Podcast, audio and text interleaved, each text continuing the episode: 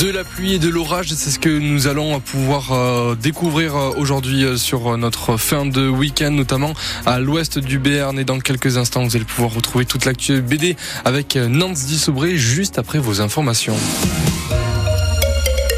Vos informations avec vous. Le salon de l'agriculture, c'est déjà fini, Manon Claverie. Oui, huit jours de concours, de dégustation et cette année aussi de mobilisation. C'est ce qui a marqué ces casquettes jaunes, vertes, rouges, aux couleurs des syndicats agricoles qui demandent à être mieux rémunérés.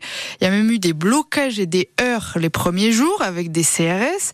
Farida Noir, les agriculteurs que vous avez rencontrés sur place, espèrent qu'on en retirera quelque chose. À quelques heures de la fin du salon, Thierry, éleveur de vaches Gascogne des Pyrénées, fait le bilan. Un salon spécial, bizarre. Il était dans les heures avec les forces de l'ordre. Le premier jour, une journée gâchée, dit-il. Mais il repart quand même avec un esprit positif. Un salon euh, plein d'espoir. On espère qu'on va être entendu et qu'on ait gagné le, cœur des Français, voilà, qui vont euh, manger plus de viande, euh, de la bonne viande de qualité, oublier un peu ces viandes qui sont importées d'autres pays et qui est pour nous une concurrence déloyale. Dans les allées, il faut jouer des coudes car le public est là et c'est ce que veut retenir Lionel Vaxeler, éleveur, avant de repartir dans sa ferme avec ses deux vaches de race Vosgienne.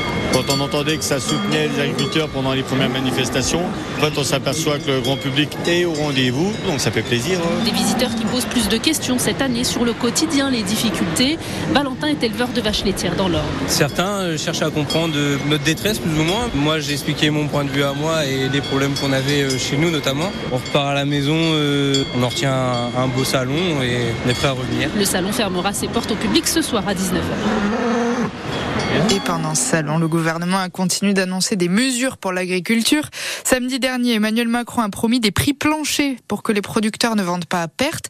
Et puis hier, le secteur agricole a rejoint la liste des métiers en tension.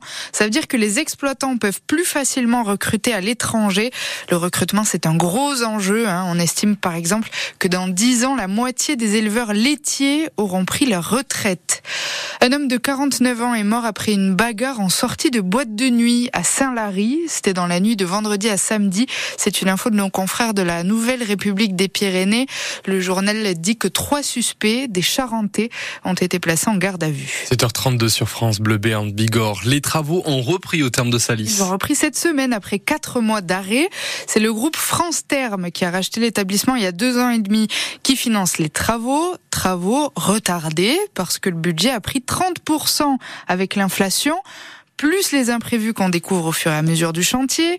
Mais Frédéric Moreau, le directeur des termes, nous rassure. On a subi euh, différentes difficultés. Euh, d'abord le Covid, puis euh, la hausse des coûts des matériaux, puis des découvertes de problèmes structurels qui n'avaient pas été identifiés au départ. Oui, ça a retardé le projet, ça mettra plus de temps que prévu, mais on va au bout. Tout ça, ce sera oublié en 2025. C'était pas prévu comme ça, puisque normalement on devait être livré en 2024. Hein. Mais là, on a dû découper la phase de travaux en deux saisons. C'est effectivement plus pour les Salisiens que ça a pu apporter beaucoup de difficultés. Malheureusement, voilà, les problèmes structurels, on n'y est pour rien. La hausse des matériaux, euh, on n'y est pour rien et on le subit. Hein. Et la reprise de ces travaux, ça soulage aussi les commerçants de Salis.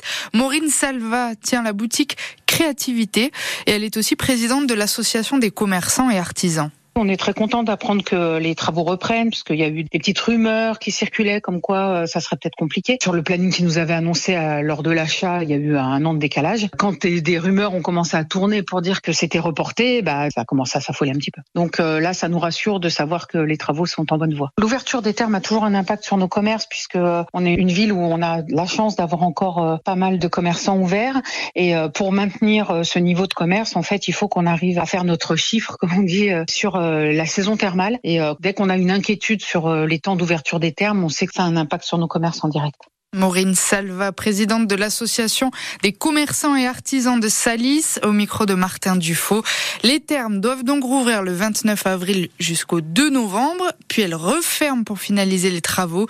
Et puis notez aussi que d'autres chantiers ont pris du retard à Salis, celui de l'hôtel de France et d'Angleterre notamment, et du vacanciel. Ils doivent tous les deux rouvrir en 2025. Les négociations sur une trêve des combats à Gaza doivent reprendre aujourd'hui au Caire, en Égypte. La famine menace maintenant en territoire palestinien après presque cinq mois de guerre entre Israël et le Hamas. Washington dit ce matin qu'un accord que les Israéliens ont plus ou moins accepté est sur la table et que la balle est dans le camp du Hamas. 7h35, en foot, le Pau FC a perdu contre Caen hier. 3-2, sous le déluge, au Noustecamp. Charles Bolly et Oumar Ngom ont marqué côté palois, mais un peu tard, dans le dernier quart d'heure, après une heure d'approximation. C'est ce que regrette l'entraîneur adjoint du Pau FC, Stéphane Lièvre. C'est ce qui nous a manqué en première mi-temps, un peu de folie, un peu de changement de rythme. On n'a pas forcément réussi à faire, euh, bien sûr, euh, le début de match qu'on souhaitait, parce qu'on voulait être assez agressif dans notre organisation, pouvoir jouer les transitions, avoir une supériorité au milieu qu'on n'a pas réussi à trouver. Euh, alors c'est certainement dû aussi à l'adversaire qui nous a bien cadenassé, mais on n'a pas assez de profondeur, pas assez de variété dans notre jeu, de, fixation d'un côté, jeu à l'opposé. On a été trop approximatif pour pouvoir espérer quelque chose, et eux, ils ont été aussi assez efficaces, parce que une situation qu'on donne avec Ange et puis une deuxième situation avec presque un pointu qui est donné sur un joueur lancé qui arrive presque heureusement et ils nous mettent un, but avec un meilleur buteur du championnat qu'il fallait pas lâcher. Donc euh, c'est un peu tout ça qui nous donne des regrets. Et le Pau FC est dixième ce matin de Ligue 2. Il va jouer à Dunkerque dans le Nord le week-end prochain. Dunkerque, c'est le premier relégable de ce championnat. En rugby, la section paloise n'a pas fait meilleur résultat, mais s'est battue contre le leader, le Stade français, hier. Perdu 25 à 12 à Paris, avec une équipe complètement remaniée. 11 changements par rapport au week-end dernier. Sébastien Piccoroni, le manager de la section, nous dira dans le journal de 8 heures qu'il est quand même fier de leur engagement. Dernier jour de collecte pour les restos du cœur dans vos supermarchés aujourd'hui. Pensez aux boîtes de conserve et aux produits d'hygiène. C'est ce que nous disent les restos dans les Pyrénées-Atlantiques. Le coup d'envoi de cette collecte annuelle, c'était vendredi soir avec le concert des Enfoirés sur TF1 et France Bleu. 8 millions et demi de téléspectateurs l'ont suivi. On l'apprend ce matin. C'est la meilleure audience depuis trois ans.